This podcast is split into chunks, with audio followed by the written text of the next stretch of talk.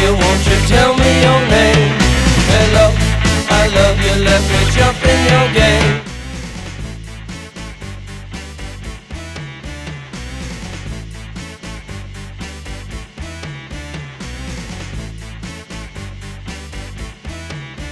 We joke around about it a lot, but actually, uh, we just do an album, and then every time we make a choice for a single, it usually turns out wrong. Well, we, yeah, we pick them, but I don't think we really have uh, key to the um, pulse of the nation because we've made more mistakes than, than we've been right.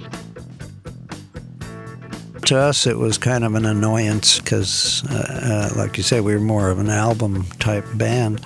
But, uh, you know, in those days, you had to have a, a single to get national recognition. So we uh, went with the flow.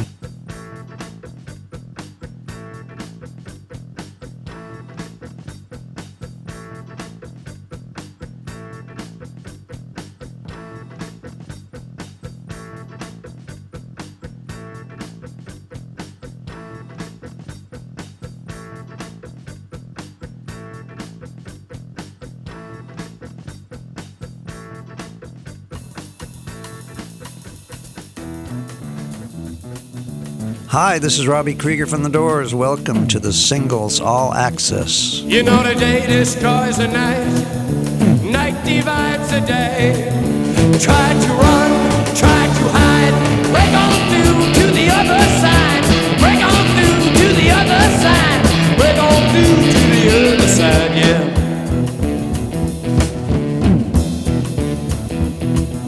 We chased our pleasures here, treasures there. Or can you still recall the time we cried? Break on through to the other side, break on through to the other side.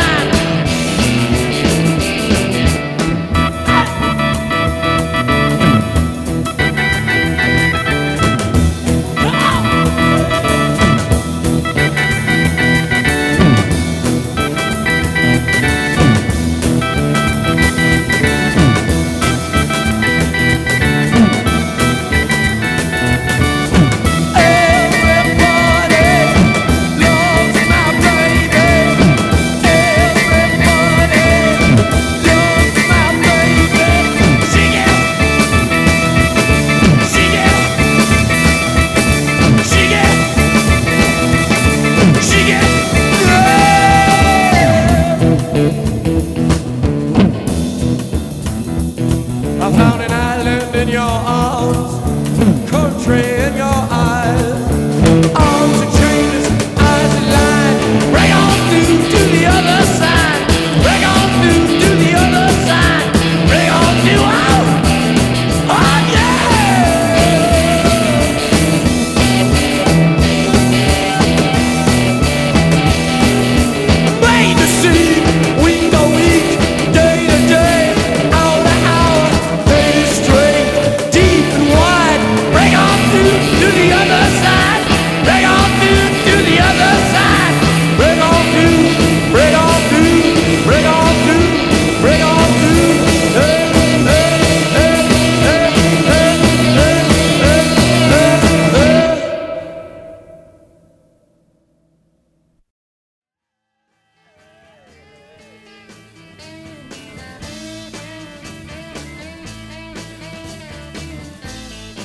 How on earth did that not become a hit? I think the reason was because it was uh, a bossa nova, drumming wise.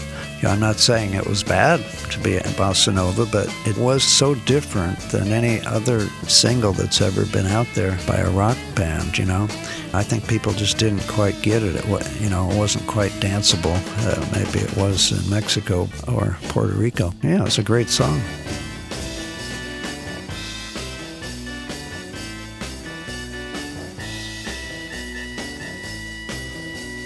Things started to cool off and, and i remember saying to somebody that man we made this great album and i'm afraid that nobody's ever going to hear it That's why fears are, aren't facts.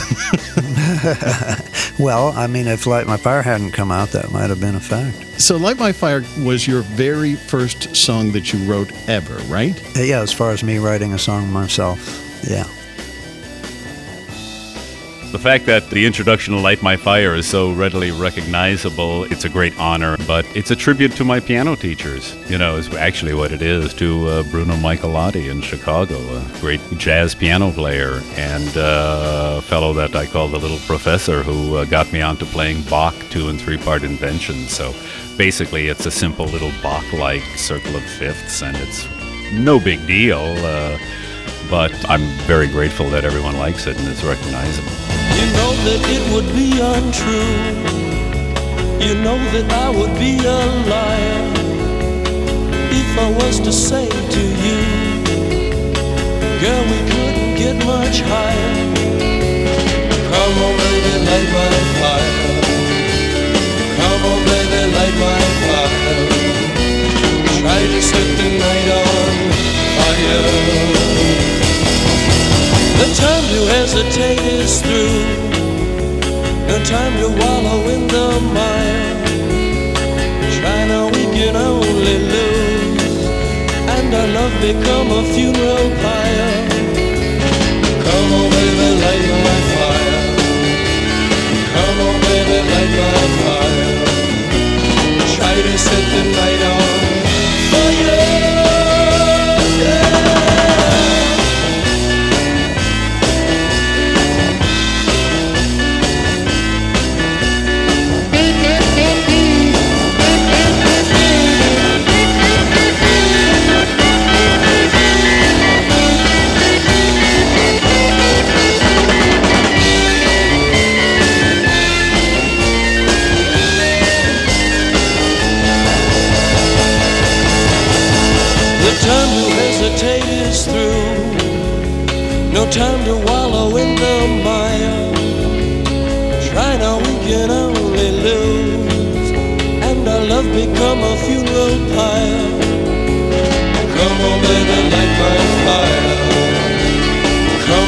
Baby, light my fire.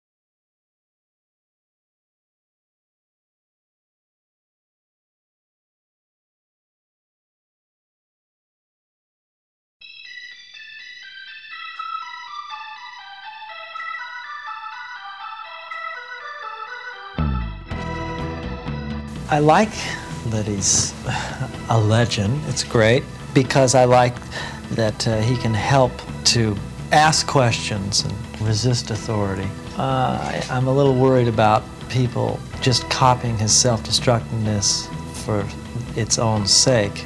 I, I have mixed emotions, you know, about like I'll see a 13-year-old kid with his Morrison on his T-shirt, and I'll think this kid doesn't know uh, what it was about. But they're all being exposed to the music, and I'm real proud of every track. I mean, we really worked hard and tried to keep the quality up, and that's great.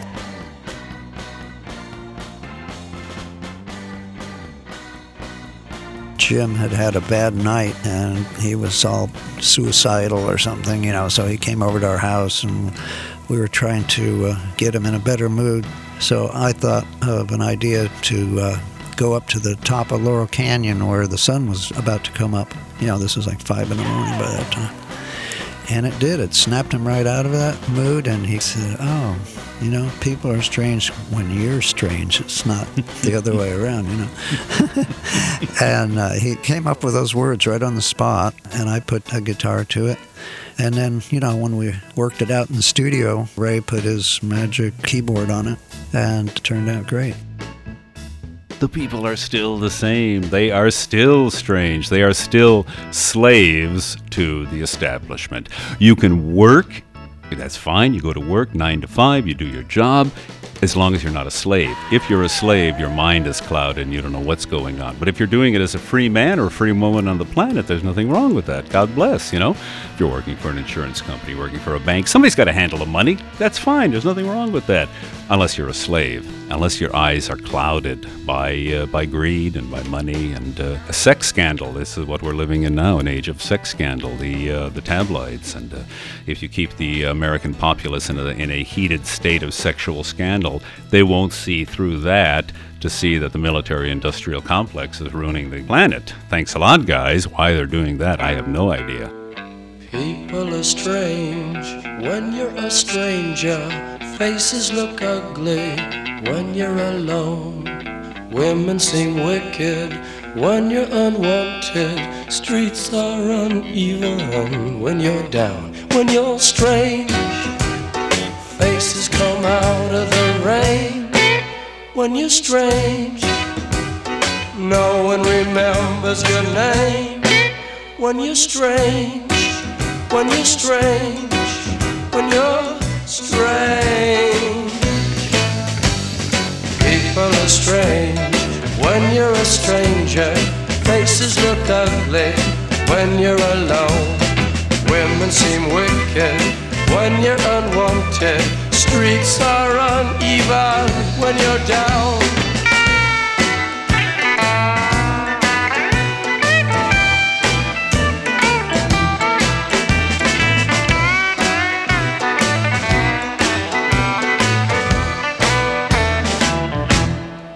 When you're strange, faces come out of the rain.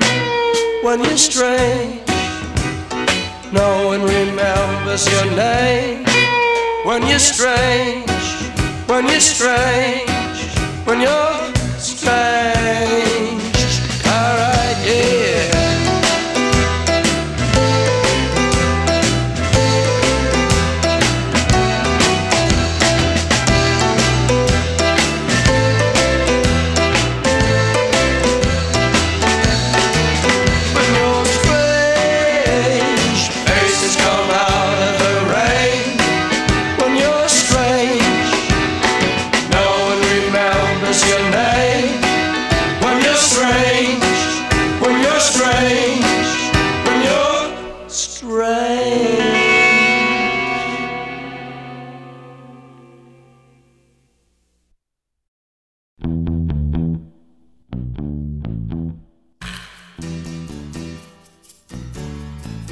Two Times was the song that I wrote after Light My Fire. I wanted to do a blues, and I kind of copped the lick from a guy named Spider John Koerner, who did a song called Downbound Train on an album called The Blues Project. But the song is sort of about going off to war, maybe, and missing your girlfriend.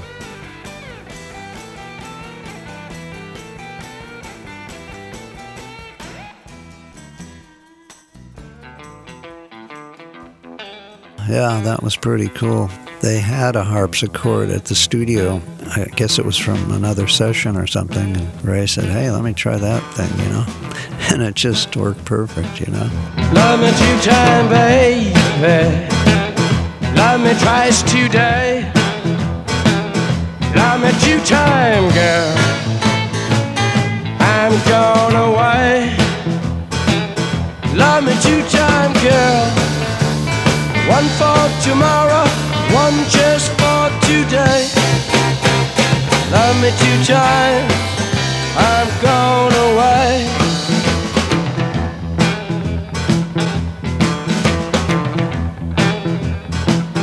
Love me one time,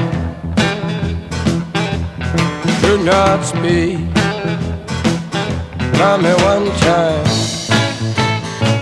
yeah, my knees got weak. Love me two time, girl. Lost me all through the week. Love me two times, I'm gone away. Love me two times, I'm gone away.